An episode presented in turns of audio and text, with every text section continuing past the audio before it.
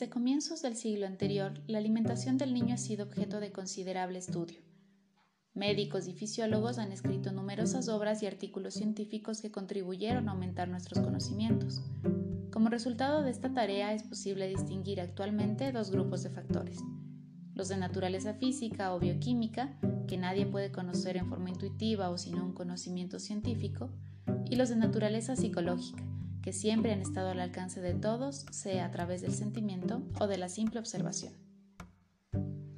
pero la enfermedad y la muerte infantiles hacen que las madres pierdan confianza en sí mismas y traten de obtener un consejo autorizado. La enfermedad física ha complicado de muchas maneras la actitud de la madre frente al problema. De hecho, solo los grandes progresos realizados en el campo de la salud y la enfermedad nos permiten ahora volver al factor principal, la situación emocional, el vínculo afectivo entre la madre y el bebé. Del desarrollo satisfactorio de este vínculo afectivo depende el éxito de la alimentación. Por ello, se torna imperativo que quienes nos ocupamos de los sentimientos planteemos con la mayor exactitud posible el problema psicológico que toda madre enfrenta, por completa que sea la ausencia de enfermedades y perturbaciones corporales lograda por los procesos médicos. Sin duda, aún nos resulta imposible plantear con exactitud el problema psicológico que encara la madre de cualquier recién nacido, pero podemos intentarlo, y las madres pueden ayudar corrigiendo nuestros errores y agregando lo que omitimos. Supongamos que se trata de una madre sana en el sentido corriente de la palabra, que vive en un hogar medianamente normal manejado por ella y su pareja, y que asimismo el bebé llegó en el momento adecuado gozando de buena salud. En tales circunstancias cabe afirmar algo muy simple. La alimentación del niño no es más que una parte, si bien una de las más importantes, de una relación entre dos seres humanos. La madre y el recién nacido estarán dispuestos a ligarse entre sí con lazos muy poderosos de amor, y es natural que deban conocerse uno al otro antes de aceptar los grandes riesgos emocionales implicados. Una vez que han alcanzado esa mutua comprensión, lo cual no necesariamente ocurre de inmediato, confían uno en otro y se comprenden mutuamente, y por lo tanto la alimentación ya no ofrece problemas. En otras palabras, si la relación entre la madre y el bebé ya ha comenzado y se desarrolla naturalmente, las técnicas para la alimentación se tornan innecesarias. En tales circunstancias el bebé sabe cuánta leche debe tomar y a qué velocidad, y cuándo debe dejar de tomarla. Tal caso tampoco es necesario que ningún observador extraño se preocupe por la digestión y las excreciones del bebé. Todo el proceso físico se realiza sin tropiezos por el simple hecho de que la relación emocional se desarrolla normalmente. La verdadera dificultad consiste en que son tantas las sensaciones de placer que acompañan el íntimo vínculo corporal y espiritual que puede existir entre una madre y su bebé, que las madres se convierten en fáciles presas de aquellos para quienes las sensaciones mencionadas son prohibidas. No cabe duda de que aquí, en el campo de la alimentación infantil, ejerce aún su influencia el puritanismo moderno. ¿A quién se le ocurre mantener a un bebé apartado de su madre después del parto, privándolo de la única posibilidad de sentir que la ha vuelto a encontrar después de haberla perdido? ¿A quién se le ocurre arropar al bebé en tal forma, mientras come, que no puede tomar con las manos del pecho o el biberón, con el resultado de que su única intervención en el proceso consiste en decir sí cuando succiona o no cuando aparta la cabeza? ¿A quién se le ocurre comenzar la alimentación de un bebé siguiendo el reloj antes de que haya tenido la vivencia de que algo existe realmente fuera de él mismo y de sus deseos? En casos normales, es decir, cuando los dos seres humanos implicados son sanos, es posible dejar las técnicas, las cantidades y los horarios en manos de la naturaleza. En la práctica, ello significa que la madre puede permitir que el niño decida en todo aquello que está a su alcance decidir, porque ella, por su parte, está en condiciones de decidir y proporcionar lo que le corresponde dar, sea en forma de cuidados o de leche. Quizás se me juzgue imprudente por decir todo esto, porque son muy pocas las madres que se ven libres de dificultades personales y de la tendencia a preocuparse que las lleva a buscar ayuda. Asimismo, no cabe duda de que algunas madres descuidan a sus bebés o son crueles con ellos. Opino, sin embargo, que incluso las madres que saben que necesitan consejo casi permanente estarán en mejores condiciones si conocen estos hechos básicos. Si una madre aspira a lograr un contacto positivo con su segundo o tercer bebé, debe saber cuál era su objetivo incluso con el primero, para cuyo cuidado necesitó tanta ayuda. Su finalidad es independizarse de todo consejo en el manejo de sus propios hijos.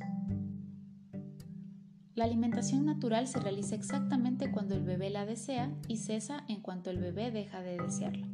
Esta es la base sobre la cual el niño puede comenzar a llegar a un acuerdo con su madre cuyo primer aspecto consiste en aceptar una alimentación regular y confiable, digamos cada tres horas, que resulta conveniente para la madre y que el niño aún puede vivir como la satisfacción de su propio deseo.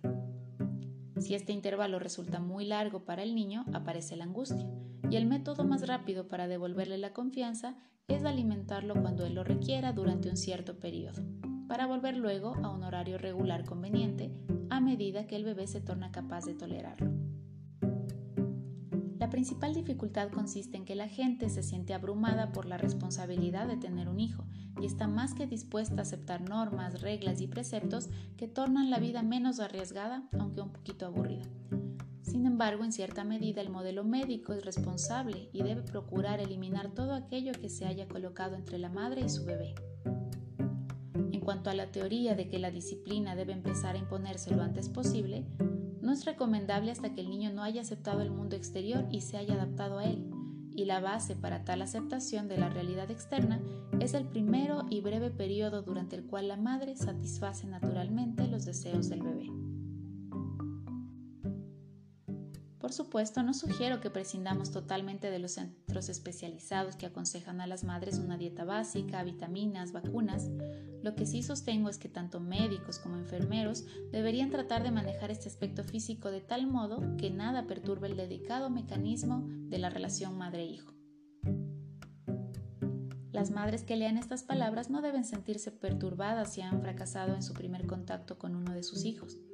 Existen múltiples razones que explican tales fracasos, y es mucho lo que puede hacerse en una época posterior para compensar los errores o las omisiones. Pero es necesario correr el riesgo. En otras palabras, la única base verdadera para la relación de un niño con sus progenitores, con otros niños y con la sociedad es la primera relación exitosa entre la madre y el bebé, entre dos personas, sin que nada las separe, ni siquiera un horario regular de comidas o incluso una regla según la cual el niño solo deba ser alimentado con leche materna. En asuntos humanos, lo más complejo solo puede desarrollarse a partir de lo más simple. Este capítulo sobre la alimentación del niño me parece que es uno de los más simples en los términos que utiliza, en las ideas que plantea, pero también uno de los más profundos,